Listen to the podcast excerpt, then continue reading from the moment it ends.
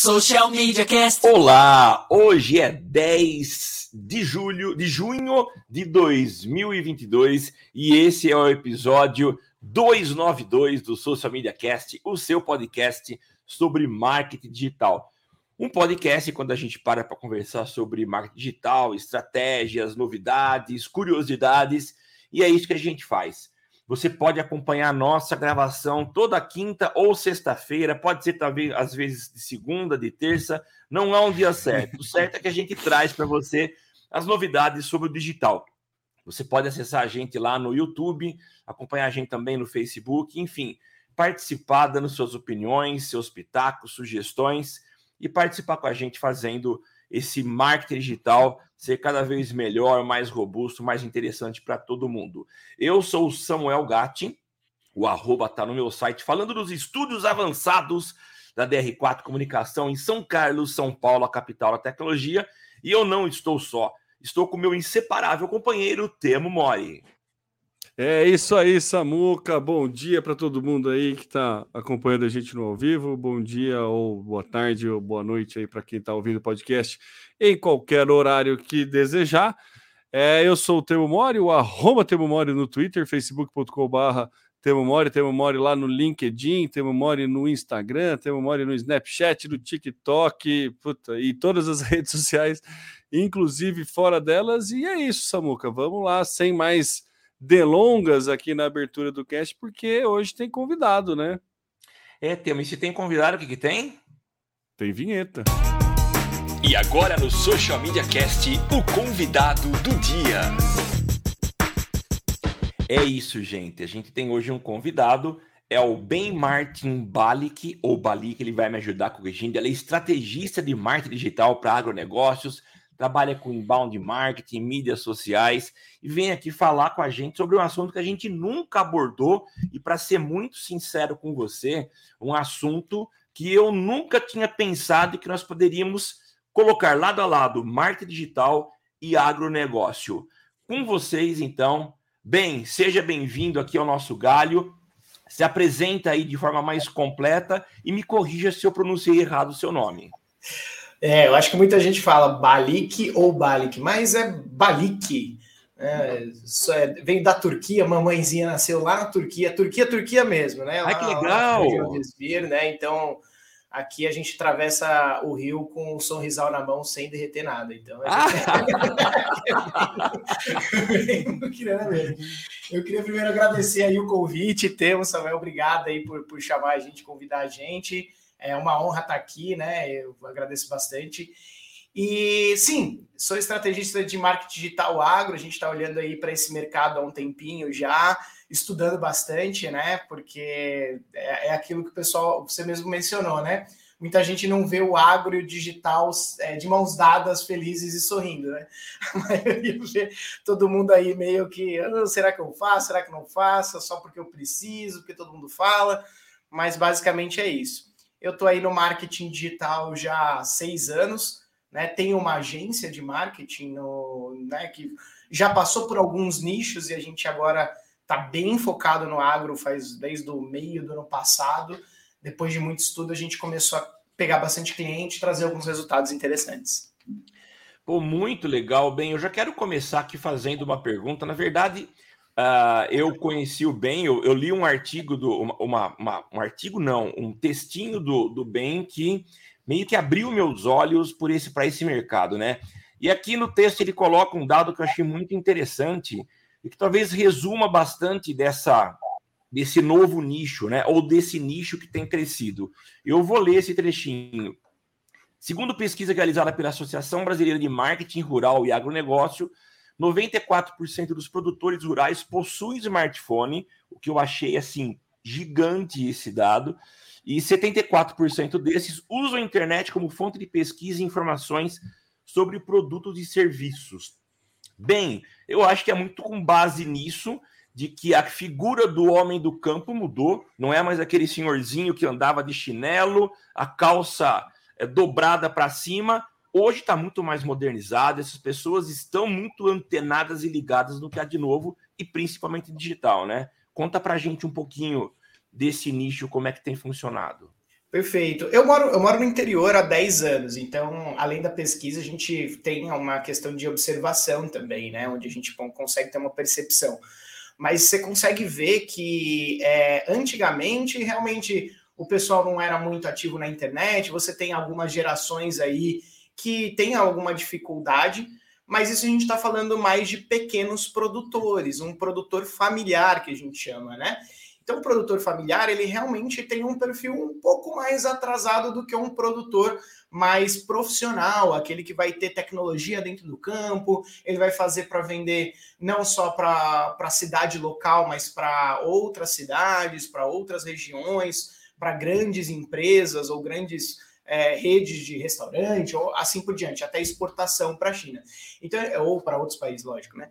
Mas pensando mais no pequeno produtor e familiar, já é uma realidade, todo mundo tem a celular, né? Então a gente tem a, a, geração, a segunda geração aí, que é a que vem a sucessão, né? O agro chama de os, os famosos sucessores, que vão assumir o campo lá na frente.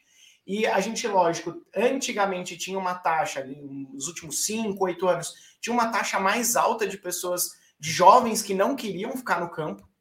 Mas é, de um tempo para cá, isso com a tecnologia, com a otimização do campo e a aplicação tecnológica dentro dele, é, faz com que esses jovens vão lá, estudem agronomia, depois eles vão para a cidade grande e acabam voltando para administrar as fazendas ou auxiliar os pais, principalmente nessa época é, pós-pandêmica ou pandemia, que juntou mais as famílias, né? Isso também se caracterizou por um grande grupo. E isso melhorou a, essa é, conectividade e interesse de buscar produtos, insumos e tecnologias através da internet dentro do consumidor rural. Né?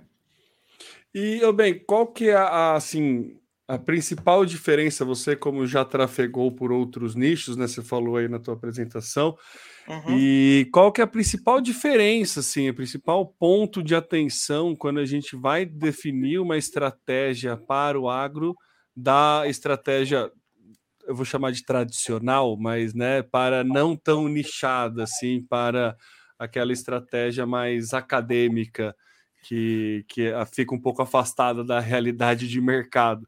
Então, qual que é o principal ponto de atenção que você é, levanta aí que você fala, ó, é, no agro isso aqui vai tem que ir mais para esse caminho porque isso aqui funciona mais? Como que você, que você desenha o teu planejamento de uma forma inicial mesmo assim, quais as características que você leva mais em consideração para definir uma estratégia? Perfeito. A gente pode separar ali em dois nichos, né? O famoso B2B e o B2C, né? Quando a gente fala de B2C, o consumo, o marketing padrão funciona bem no rural. Então, você, se você vende camisa, chapéu, qualquer outra coisa, isso vai funcionar. Não é muito nosso core business, a gente trabalha mais no B2B, onde tem agroindústria, agrotechs, consultores que trabalham direto com os produtores rurais. Esse já a gente faz uma estratégia de um caminho diferente. Enquanto muita gente acaba trabalhando o fundo do funil, ou seja, venda direta, a gente precisa trabalhar primeiro um nível de marca e de visibilidade. É, o famoso quem é mais visto é mais lembrado, né? É, e a gente trabalhar primeiro a marca, né? Então, enquanto a internet, as grandes empresas nas grandes cidades, elas estão indo muito mais para o fundo do funil, para depois trabalhar marca e relacionamento, já no agro o caminho tem sido esse: é marca, relacionamento para depois vender. Porque o consumidor, é, a venda dentro do rural, ela é muito, muito técnica e sazonal. Então, cada produto se aplica em determinado momento da, da plantação ou da pecuária. É, vai depender muito dos do, serviços, por exemplo. É, agora a gente está passando uma época de entre safra de muitas, é, de muitas culturas, por exemplo. Então, é, basicamente, o que se faz na plantação se faz no agronegócio, né? De marketing de agronegócio e a gente trouxe até uma terminologia que a gente criou, chamada lead cultura, de a gente preparar o solo, mapear o solo, preparar o solo, é, plantar, regar para depois colher os resultados. Então é muito, o agronegócio é muito relacionamento e você não pode ignorar isso. É muito mais que outras é, nichos de mercado. Então eu diria que o primeiro passo é cultivar marca e relacionamento para depois pensar em venda. Infelizmente não é tão rápido como seria alguns outros nichos de venda. Né? E no processo, desculpa, Samuel, vi que você levantou Não, a mão, mas só para manter no, é, no processo que a gente sabe que não é tão ágil, tão rápido para se ter resultado, quando, é, quando a gente faz esse trabalho, principalmente de topo de funil e relacionamento, é, esse mercado ele é educado para ter essa paciência porque a, gente, a, grande dificuldade é a gente né, ofertar uma coisa que a gente vai falar que vai dar resultado para dali seis meses. Né? Então, assim, é, no mercado, de novo, não, não vou, vou, achar o um nome melhor do que tradicional até o final uhum. do cast, prometo, vou tentar. Mas no mercado tradicional, a gente tem essa sempre essa urgência do vender, de trazer resultado rápido. O digital é visto como uma forma mais barata, mais, né? É, que você tem mais métricas para definir sucesso ou não, então você consegue gerar resultados de uma forma mais ágil. Vendeu-se né, é, muito essa ideia, principalmente no digital. E você está falando que no agro a gente tem que trabalhar por outro caminho, né? Esse outro caminho está traçado? Os clientes do agro eles têm essa percepção de que a coisa vai ter que ser no, no, no médio, longo prazo? Como que é trabalhar aí agora, tipo, pra, nessa questão de cultura do agro para com o digital? A gente tem dois cenários. O, o primeiro cenário é que dentro de, de algumas indústrias agro, ele vai ter o cenário de visão de longo prazo, ele nunca vai ter um, um, um, cenário de visão de curto prazo. Só que a questão, quando você quer vender um serviço de marketing digital para um agronegócio, agroindústria, o produtor de insumo, de fertilizante, que aí né, a guerra da Rússia está aí para ajudar aí a, a, falar nesse tema, né? É, e esse tipo de público, ele é de cliente, ele tem uma dificuldade de acreditar no marketing digital ainda mas ele, se você mostra de uma maneira estratégica, tem uma, uma compreensão, ele entende a necessidade, ele entende a periodicidade de, da, dos resultados, que ele não vai vir de uma, de, da noite para o dia. Há algumas ações pontuais que a gente pode fazer uma coisa de médio prazo, as, e agora você tem as agritechs. As agritechs são basicamente startups do agro. As startups do agro, ela vem com ritmo de startup. E startup Sim. é faca na caveira, foguete não tem ré e todos os bordões que a gente já é. conhece. Já as agritechs, elas querem velocidade.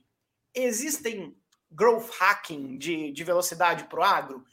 Existe, mas tem que suar muito. É um trabalho a quatro mãos muito, muito forte para ter um resultado mais rápido. E resultado rápido no marketing digital a gente só faz com alto investimento e volume, como em qualquer outro tipo de negócio. Sim. É alto investimento, volume de leads, para depois da, dali sair uma pequena porcentagem de vendas. Então, há possibilidade sim, mas precisa ter uma estrutura comercial mais inteligente para que possa ter essa captação rápida de leads. Então, existem esses dois comportamentos dentro de agritechs e dentro de indústrias agro e até de máquinas e até consultoria, que precisa ter esse tempo de maturação ou tempo de cultivo ali dos leads, né? Eu ia fazer uma pergunta um pouco lá na frente, tocando nesse assunto de, de, de, captação de leads, a estratégia que vocês usam. Eu vi que vocês são bem focados em inbound, porque eu uhum. acho que é o caminho mais viável para a construção desse relacionamento. Mas eu quero voltar um pouquinho nessa questão do comportamento desse cliente seu, uhum. da, da, da, da chá social, né? Uhum.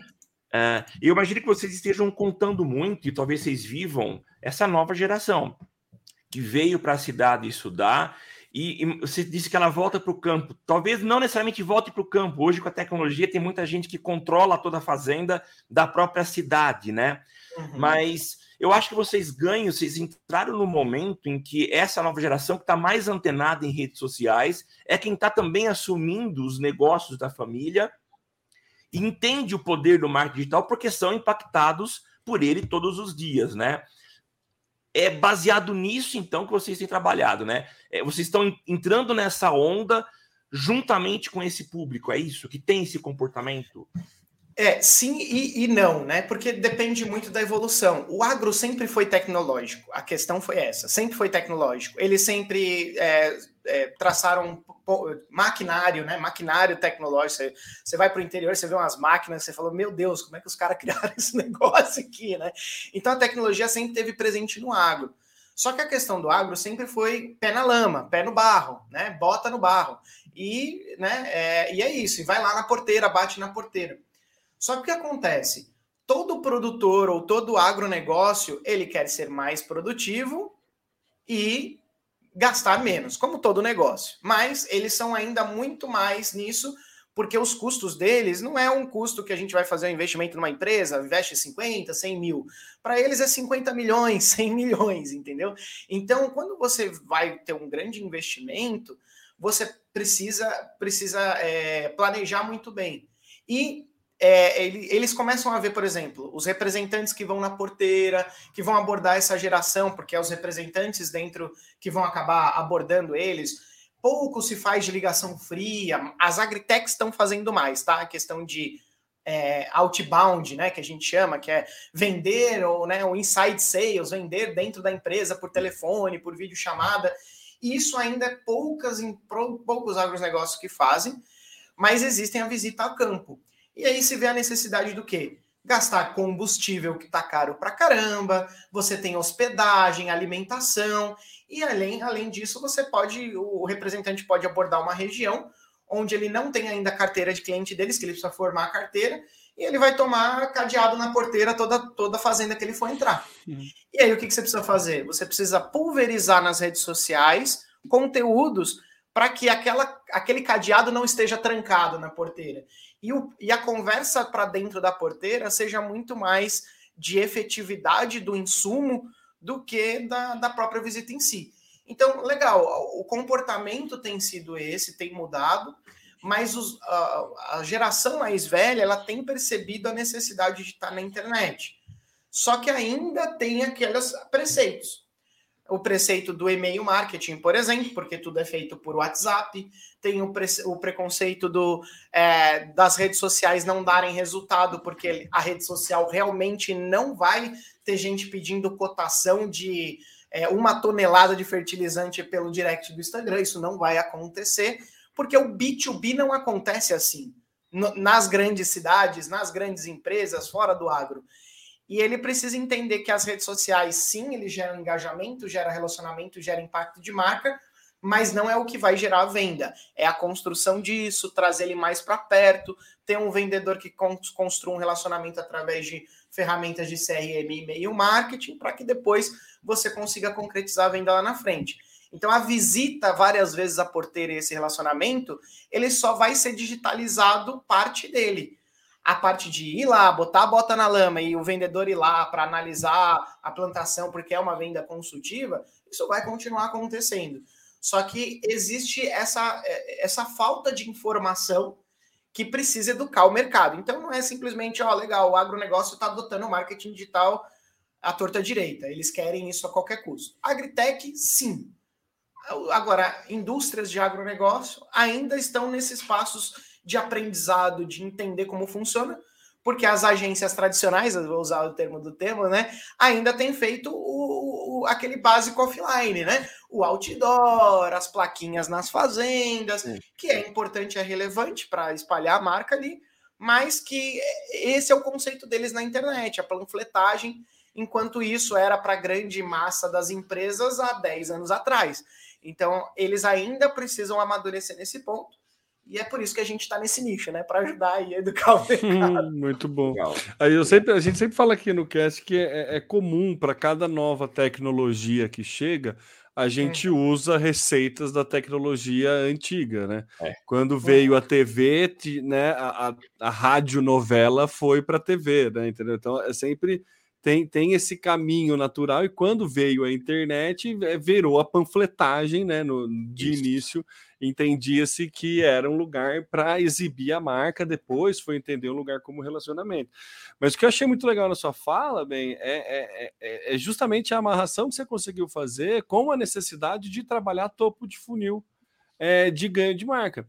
Porque como tem essa visitação, o trabalho de médio e longo prazo dentro do agro, e aí você pode me corrigir se eu estiver errado, é muito mais um trabalho de reconhecimento de marca, de ganho de, de, de awareness de marca, para ajudar a ter uma diminuição na jornada de venda e facilitar o trabalho do cara que está indo lá bater na porteira, porque ele não vai apresentar a marca, ele vai falar dos diferenciais e fazer uma venda consultiva. Então, isso você diminui talvez os números de encontros, aumenta Sim. a efetividade do cara no campo, porque você tem um background ali online fazendo esse trabalho de marca, que assim, né? Aí a gente está falando trabalho de marca, né? Não é trocar logo e é tipo fazer um trabalho gigante de mostrar de, né, de plano de mídia e tudo mais. Então, você acha que o, o, o interessante do agro é a gente sempre trabalhar. Isso seria o mundo ideal, acho que em qualquer, que qualquer campo, principalmente no B2B, né? Que você precisa efetivamente fazer uma venda muito consultiva. Mas a, a, ideia de trabalhar topo de funil, então, principalmente no digital, é justamente para diminuir essa jornada de venda e gerar mais efetividade para o cara que está que tá no campo. Exatamente, porque imagina, vamos supor que você é um produtor, é um, na verdade, é um produtor de insumo, de fertilizante, né? E você agora você dominou lá a região do interior de São Paulo e agora você quer ir para o interior da Bahia. E aí você está começando a fazer entrevistas com um representante lá.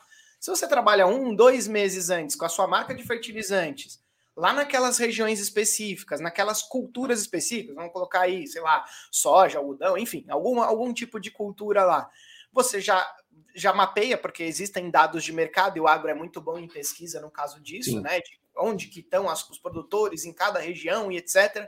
Então você consegue encontrar lá e pulverizar naquela região antes do representante chegar.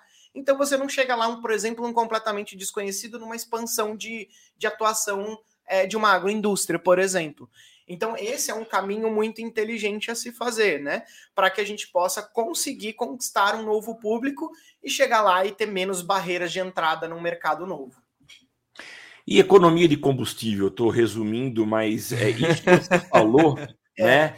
De você ter que bater de porteira em porteira e tomar cadeado, eu acho que era muito comum no passado, né? E agora você tem aí uma situação que antecede a visita pessoal e que já te abre à distância essa porteira, quer dizer, você não é um desconhecido, você chega é, a partir já de uma conversa prévia, de um relacionamento que já foi feito anteriormente, né? De um e contato prévio, né, Samuca? Um contato Exato. prévio, com certeza. E isso gera economia lá na ponta. E a gente fala, não, o que custa uma visita até a fazenda? Mas não é só isso, né? Você põe na ponta do lápis, é desgaste de carro, é tempo, é um monte de coisa. Hospedagem aí. também, porque Hospedagem. fazenda é longe, né? Principalmente Sim. se for algo negócio grande, né? Então. É. É... E a gente tá falando a gente está aqui em São Carlos, interior de São Paulo, né? Você está onde, bem? Eu estou em Buri, é uma cidade de 20 mil habitantes, fica perto de Tapetininga. Tapetininga, Sorocaba, Tatuí, é, isso. Exato. Então, a gente está falando de um estado que não é tão grande assim, a gente tem uma, uma densidade populacional muito grande, sempre tem uma cidade maior, próxima, mas imagine que se você pegue lugares mais distantes, você tem aí talvez horas e horas e horas para chegar numa fazenda. Então há um trabalho árduo, né? Uhum. E eu vi, eu dei uma olhadinha aí no site da gente de vocês. Eu acho que a estratégia que talvez que vocês definiram é um inbound. Eu queria que você falasse um pouquinho como é que vocês constroem. Eu já vi que vocês são aí é, é, parceiros né, do, do, da RD Station, como é que vocês constroem esse, essa estrutura? Vocês entenderam que é muito mais viável trabalhar via e-mail, esse relacionamento, o funil vocês desenham a partir dessa estrutura? Conta um pouquinho para a gente como é que vocês fazem. Tá, perfeito. Sem querer, e, sem querer agregando na pergunta... É, e agregando na pergunta, é, se tem tanta diferença nessa captação para o agro e para o agrotech, já que você Perfeito. dividiu assim também. Beleza, então vamos pegar para a agroindústria, né? Então, a agroindústria, o que, qual que é a diferença? Como é uma venda técnica, você precisa explicar bem o produto. Então, o inbound, ele nasce dentro, por exemplo, das redes sociais, ou até mesmo pode ser nascer dentro de um blog com SEO, então vai depender muito da estratégia que for aplicada é, dependendo do volume de termo de busca também. Então, o primeiro ponto é a gente, né, basicamente, é, é, o beabá do inbound. Persona, jornada do cliente, produção de conteúdo E aí você tem funis de e-mail para é, estreitar relacionamento, né? No agronegócio, o WhatsApp é muito forte. Então, sim, é, a gente pode fazer alguns grupos, né? A gente está esperando aí, pós-eleição, atualização do, do WhatsApp, sim. de poder gerenciar vários grupos através de um só, né? O compartilhamento de grupos em massa, né? Ainda não chegou para nós, mas pós-eleição vai chegar. Isso vai ser uma ferramenta muito legal no agro. Mas o e-mail, que é muito desacreditado pelo agronegócio, é impressionante quando você fala de agro. É, eu conversando com algumas plataformas de mídia agro, como AgroNews, Swineit, alguns podcasts agros que têm algumas, alguns volumes de, de entrega de e-mail marketing, a taxa média de, de abertura de e-mail para o nicho do agronegócio é de 25%. Caramba! Para pelo menos com essas é, empresas de mídia que eu conversei que conversam com agro. E eu fazendo uma, uma newsletter agro com mais ou menos dois mil e poucos leads desde faz uns dois meses que eu estou testando esse funil, é, de e-mail, né? Dentro do RD Station, aplicando essa estratégia, nossa taxa de abertura está em 20% e taxa de clique está em 3,41%. Muito legal. Então, é uma taxa alta se você tem conectividade com a audiência. É aquilo, uma, um bom planejamento. Não é e-mail tipo, compre de mim, olha, eu vendo fertilizante, né? Porque fertilizante está vendendo bosta. Não compre fertilizante amanhã. É, exato. É. Fertilizante está vendendo bosta. Você tem que deixar a bosta interessante. então você tem que falar o porquê o seu, o seu fertilizante é interessante e tal. Então, no nosso caso, que é marketing, a gente começa a trazer dados, por exemplo, esse que você viu lá num post nosso, Samuel, no LinkedIn, né, que a gente fez lá, é, são assuntos que vão interessar lá. Pô, eu quero ver comportamento do meu, do meu consumidor, eu quero ver é, esses dados interessantes de pesquisas, que não foram nós que fizemos, mas tem órgãos validados que fazem pesquisa todo o tempo e a gente precisa acessar esses dados para tomar decisões. E aí a gente traz inteligência para o cliente. E da mesma maneira a gente faz para as agroindústrias é, atrai ele com material rico, fazendo um comparativo entre o fertilizante deles e alguns outros padrões de mercado em determinada região, ou fazendo algum é, é, um e-book falando sobre a aplicação de fertilizantes em determinada cultura que eles têm mais é, um perfil com aquela cultura, aquele cultivo, né? Então, é, através desses conteúdos, a gente traz algumas necessidades. Inclusive, é, hoje mesmo saiu ali um post nosso falando dos principais problemas é, do produtor rural, né? Sendo que um dos principais é a falta de compartilhamento de informação. Onde uma empresa não compartilha informação com a outra. Enquanto os mercados com a nossa né, juventude ali, juventude eu digo assim, eu tenho uma carinha de novinho, mas eu tenho 33 anos, não sou velho, mas né, também eu não tenho meus 20 aí, já, já passei da fase dos 20. É, entre 30 e 40 anos já tem uma cultura maior de compartilhamento de informações e estratégias entre empresas, entre empresas de marketing, entre indústrias de tecnologia. Lógico que tem as retenções de segredo de mercado, claro. principalmente quando a gente fala de tecnologia, mas quando a gente fala de estratégia e tudo mais, como é tudo bem abstrato e precisa ralar muito para chegar num resultado, o pessoal compartilha hum. bem, né? Compartilha Sim. as informações. Já no agronegócio, essa cultura de compartilhar informações está começando agora. Eles não falavam como é que eles faziam para ter uma melhor produtividade no milho, no não sei o quê, no gado lá, o gado ser mais gordo, o gado ser mais dar mais carne, enfim, é, todas as características aí de cada ramo da agropecuária, né, e do, da, da, do, da agricultura. Então, esse compartilhamento de informações está começando agora. É agora que as empresas e os, e os e a sucessão, essa geração que está assumindo as fazendas ou assumindo algumas estratégias dentro da fazenda, é, eles estão querendo compartilhar mais informações. E esse dado ele é muito impressionante, porque sem compartilhamento não há crescimento de setor. Sim. Então, compartilhar essas informações, mostrar cases de sucesso, que é o que as agroindústrias não estavam fazendo há um tempo atrás e começaram a fazer agora e não todas, algumas estão começando a perceber isso, é o que está mudando o mercado e é isso que está atraindo esses leads novos. Então a estrutura basicamente é fazer um mapeamento inbound padrão, criar conteúdos realmente relevantes para quem a gente quer atingir, para as personas, né? Personas, né? Cada um chama avatar, cada um chama de um jeito. E depois a gente traz ele para dentro de um funil de nutrição, onde é, tem ali os e-mails, onde vai recebendo os e-mails, ou alguns casos a gente faz um impacto ali de, de marca em determinada região e depois avalia na, na próxima visita se as pessoas já ouviram falar e algo nesse sentido, né? Então a gente vai medindo dessa maneira. O, o bem, me fala uma coisa, uma coisa que a gente sempre discute no meio digital, né? É, é a capacidade que o, o, o gestor de digital, o planejador tem de pensar ou é, é, ter um nível de imersão muito grande dentro do mercado a ponto de entender nos detalhes e que esses detalhes são aqueles que vão tocar de fato o cliente final, né?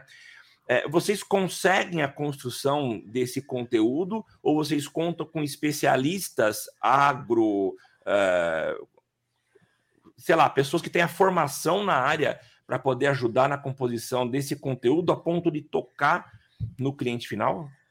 O trabalho é a quatro mãos. Enquanto, enquanto a agência não acreditar que ela não tem que produzir o conteúdo, ela tem que só é, redigir o conteúdo para que tenha um copy legal, que tenha uma escrita que vai conversar com a audiência e não ter a, e, e, ter o técnico lá da empresa que vai trabalhar com ela e a empresa entender que a parte técnica, imagina, Samuel Temo, quanto tempo vocês demoraram para ter a expertise que vocês têm hoje em, em, na área de vocês, no, no nicho que vocês atuam? Vocês demoraram anos, bateram cabeça, choraram de posição fetal no cantinho da sala quantas vezes, né? E aí você pega e fala assim: Fulano, escreve para mim sobre marketing. O cara acabou de começar, ou o cara é de outro nicho. O cara ele vai pegar, vai acessar os blogs mais acessados nas três primeiras páginas do, do Google, vai pegar um compilado disso, vai construir um conteúdo e vai jogar lá. Quer dizer que o conteúdo vai estar errado? Não. Mas ele vai conectar de verdade com a audiência para quem vive aquilo? Não vai. Então, essa é a grande diferença. Enquanto o cliente e a agência não entender isso, isso não vai para frente. Então, a gente faz um trabalho de cocriação. O que a gente tem que ensinar o cliente é que ele já produz esse conteúdo. Ele só não arquiva. Então, o que acontece? Primeira coisa que a gente faz, apresentação comercial e conversa com o time comercial. E aí, o que, que vocês falam e o que, que as pessoas perguntam? O famoso FAQ. Essa é a principal fonte de conteúdo. E aí? Anota lá os pontos principais, o resto você encorpa, conta a história, faz. Não inventa, mas encorpa Sim. o texto de uma maneira mais de marketing. Então tem que ter esse trabalho a quatro mãos, né? É, eu acho que é aí esse o caminho. E às vezes até a, a, as empresas agro perguntam para a gente: aí, vocês têm um redator agrônomo? Aí eu falei, aí eu falo, não, e vocês? Eles falam não. Eu falei, se vocês que são do ramo não têm, eu que sou do marketing, porque eu teria. E se eu tivesse um agrônomo na minha equipe, ele seria especialista em quê? o universo é muito vasto, né? Tem muito. É verdade. Entendeu? É. É tipo, né, agência que se, especializa na área farmacêutica ou área cê, médica. Cê, tipo, beleza, eu vou ter um médico na minha saber, equipe. Vai, ele vai escrever o quê? Só é. de falar de maçã, existem 7 mil espécies de maçã no mundo. Se eu for especialista em uma espécie, já tá bom, entendeu? É, é, é importante que a agência trabalhe num nicho, né, bem? Mas espera lá, né? Aí é nicho do nicho do nicho do nicho. Uh aí é melhor você ter um, um time interno. Então, eu acredito que o híbrido ele funciona muito em qualquer negócio, tá? Agora falando em agronegócio, em qualquer negócio de marketing digital, o modelo híbrido, a pessoa, eles terem um time interno, uma pessoa que escreve, uma pessoa que faz o design interna para coisas a queima-roupa, feiras, essas coisas que a empresa vai participar e precisar, apresentação comercial, etc. Isso a empresa precisa ter dentro. A agência, ela traz como um agregador de estratégias que ela está testando várias coisas em várias empresas diferentes e está vendo o que, que funciona primeiro. Então, a inteligência estratégica de uma agência, ela é mais, ela é mais veloz do que uma internalização de marketing. Mas a velocidade de produção interno é mais rápido do que você ter um terceirizado. Então, a soma dessas duas forças é o que vai ajudar qualquer negócio, inclusive o agronegócio. Principalmente o agronegócio, não, que é um, algo científico, né? É, e não só a, a, as velocidades, mas as qualidades, né, bem? A, a, qualidade do conteúdo, quando internalizado, É isso, cara. O, cara do comercial é a melhor fonte de conteúdo que você pode ter mesmo. É o cara que está no campo mesmo, é o cara que, que, que responde objeção, é o cara que entende quais são as principais dúvidas, é o cara que precisa.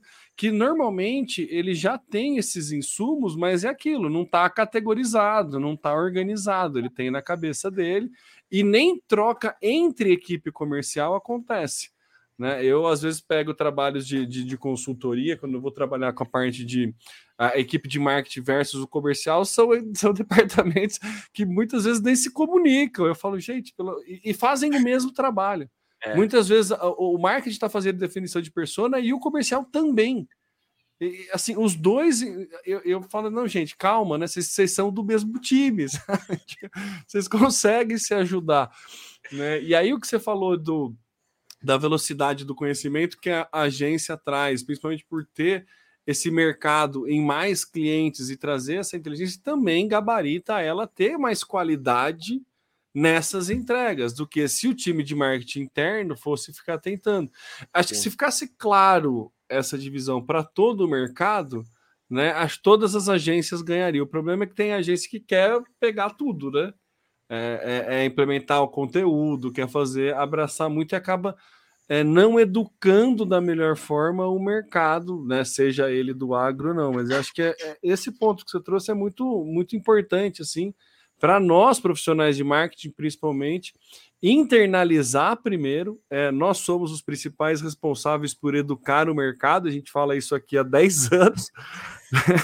e, e, e assim, para a gente conseguir educar, a gente tem que internalizar isso, que o conteúdo que você vai criar, cara, pode ser legal, você pode ter uma escrita boa, mas não vai ter a qualidade de alguém que está no campo, alguém que está lá na, na, porta da frente. Então, essa cocriação com o cliente, essa interação, é algo que a tecnologia faz muito bem, né? É, o trabalho com squads, né? Você pega um cara de cada time, junta ali né, põe eles para resolver um problema e essa equipe multidisciplinar traz soluções muito mais ricas e muito mais ágeis, porque tem conhecimentos diversos ali dentro.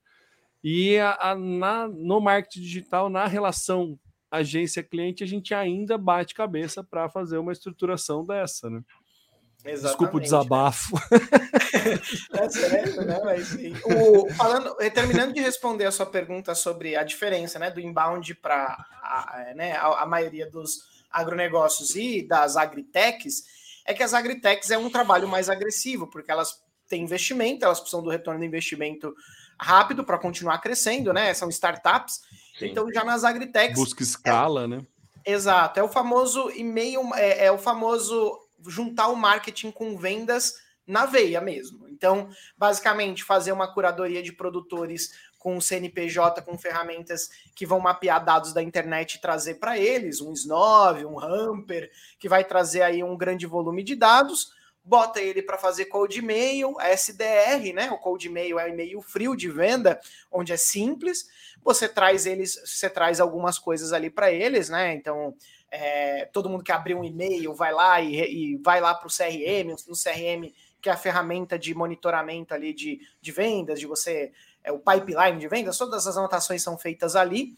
Então, dentro do CRM, você já tem ali isso. Se a pessoa fechou, vai ter a cadência de, de abordagem, e é isso. Você trazer um e-mail marketing depois para aqueles leads que não estão tão prontos para falar com o comercial, para uma newsletter. Então aí você consegue alimentar enquanto esses leads não ficam prontos. Inclusive, essa é a metodologia que a gente usa para prospectar no agro.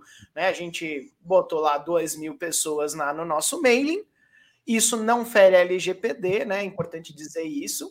O que fere LGPD é você armazenar dados que não estão públicos e que não é, e que o cliente ou a pessoa que ou o dado em comercial que as pessoas falaram para você não armazenar. Isso é fere LGPD. Então a gente pesquisou bem antes de fazer, inclusive. É. a gente tem certeza que está dentro da LGPD, né?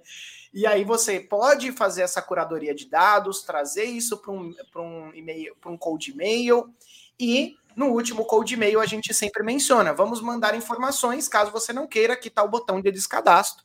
E a gente coloca num funil de newsletter para ele receber informações nossas durante um período aí de três a quatro meses, que ainda não encerrou o nosso ciclo aí de quatro meses de, tá.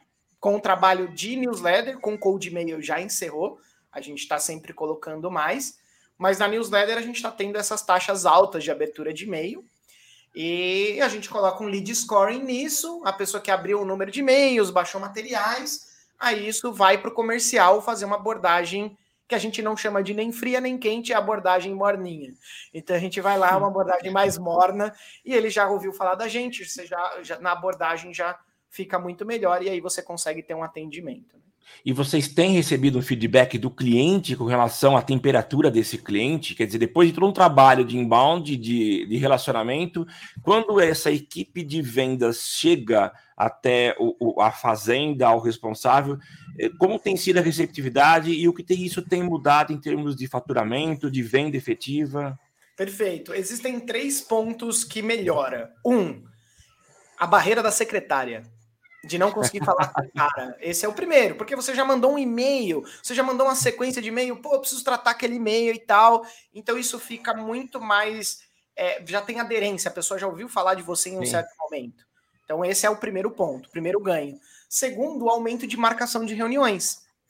Então a gente tem taxas aí de, de aumento de 50%, 60%, 70% de marcação de reunião, mas é lógico, não é o trabalho do marketing sozinho a, o, o, departamento de vendas também tem que evoluir com discurso e tudo mais. Em terceiro, o, o, a taxa de conversão ela acaba sendo dentro desse funil entre em média de 20 a 30%. Né? Dentro de 20 a 30%, lógico, dependendo do segmento, né? Quando a gente fala de agritech, existe muito momento de negócio, então vai ter a sazonalidade do negócio que vai impactar nisso agora é que é momento de entre safra, então tudo que está relacionado a com preparo e mapeamento de solo é, e pré-plantio, venda de semente, isso vai funcionar muito bem. Aí depois muda para defensivo, ativos, que são aqueles que agem mais. A gente tem trabalhado muito mais com agricultura do que pecuária. Então, pecuária eu não tenho tantos dados. Ah. Eu tenho dados externos falando quais são as porcentagens de abertura de meio e tal, em base de pesquisa e benchmark. Mas em questão de agricultura, a gente já está manjando um pouco. Muito bom. Deixa eu perguntar mais ou menos assim, eu quero até voltar um pouquinho lá atrás, bem. Eu acho que para você existe um primeiro trabalho lá no topo de funil, você tem que fazer uma entrega utilizando, sei lá, os meios como Facebook, Instagram, uh, é, para poder trabalhar e gerar um volume muito grande de leads para ou, ou de, de, fluxo, né? Para poder ir fazendo essa, essa, essa redução aí no, no funil, né? Eu imagino que vocês talvez tenham que fazer, aí deve ser um estudo também a quatro mãos, de uma identificação de comportamento desse público-alvo, né? Eu, como docente de uma universidade, e lá a gente tem o um curso de agro, é interessante a gente ver as características do público. Então, na feira de cursos, a gente olha para o stand do pessoal de agronomia ele é assim muito diferente. Então, você tem lá o, o, o, a roupa dos caras é diferente, todo mundo curtindo modão. É, então, como que é esse trabalho de pesquisa? Como é que vocês entendem as características desse público para fazer essa abordagem mais aberta? É, é, estudo e benchmark, né? A gente vê quem é que está fazendo direitinho o arroz com feijão. Então, primeiro a gente vê para analisar pesquisa, é, é basicamente é, é, o estudo de público do próprio, conversar bastante com o comercial, né? Como a gente já conversou aqui, eles vão falar as características.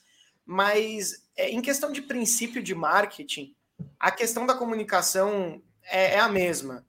As pessoas, no caso do, do agro, né, ou de empresa, o dono de empresa, ele compra por dois motivos um serviço ou um produto.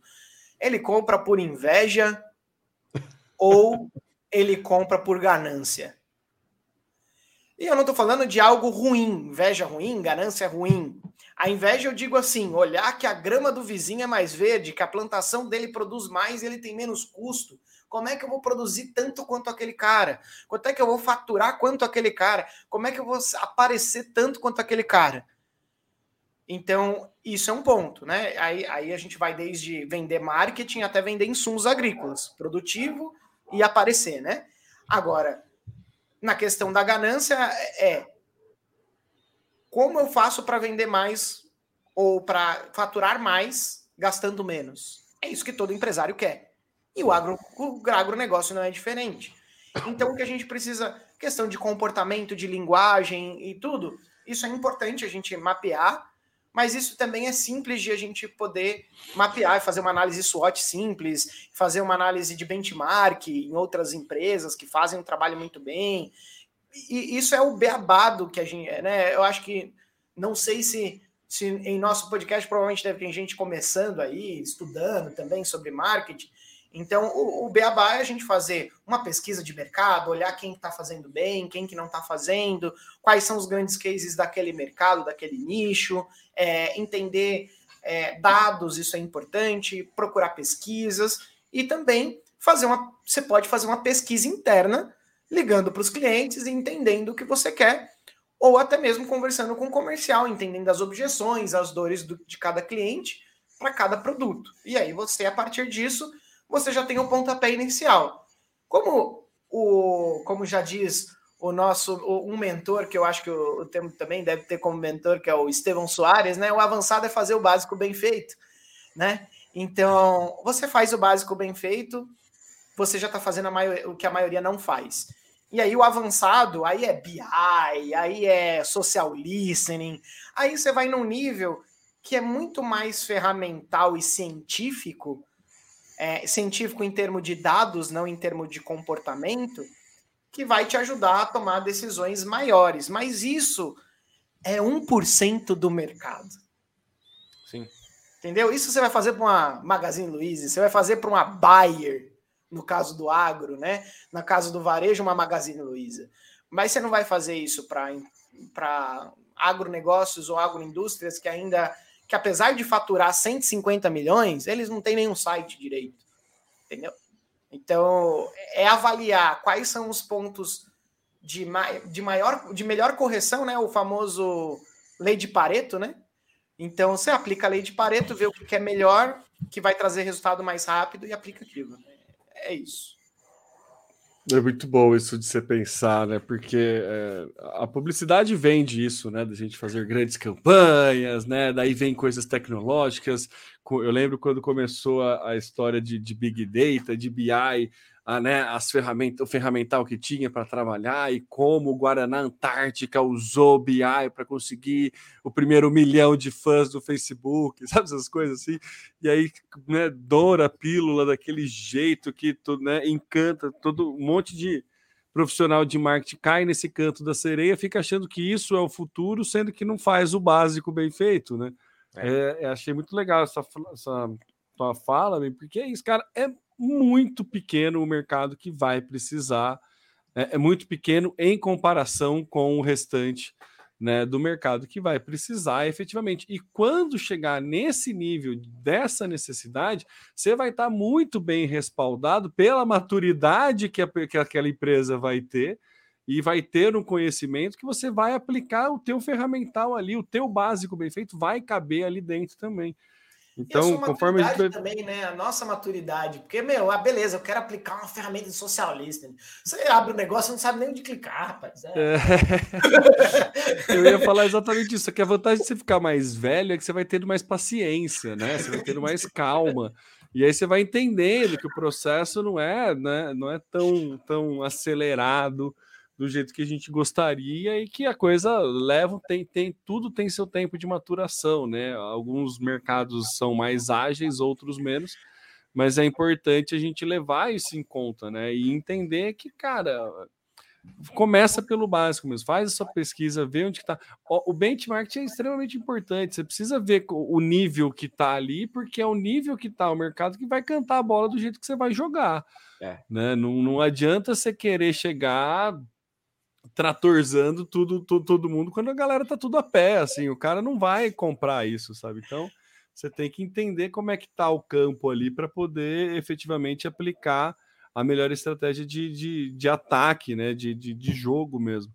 Então, acho que faz muito sentido esse, esse desenho e tomara que traga realidade para quem está ouvindo a gente, que traga um senso de realidade de mundo real é, para quem está começando no marketing. Que, cara, é legal sim trabalhar com grandes contas, é legal sim ter grandes verbas, mas, né, assim, até as grandes verbas precisam de um básico bem feito e que muitas vezes acaba não sendo, não, não acontecendo, né?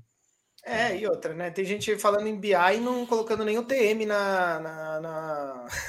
no link da campanha, né? Vai? Pelo Na amor de campanha, Deus, é. né? Em condição. É bem isso, é bem isso.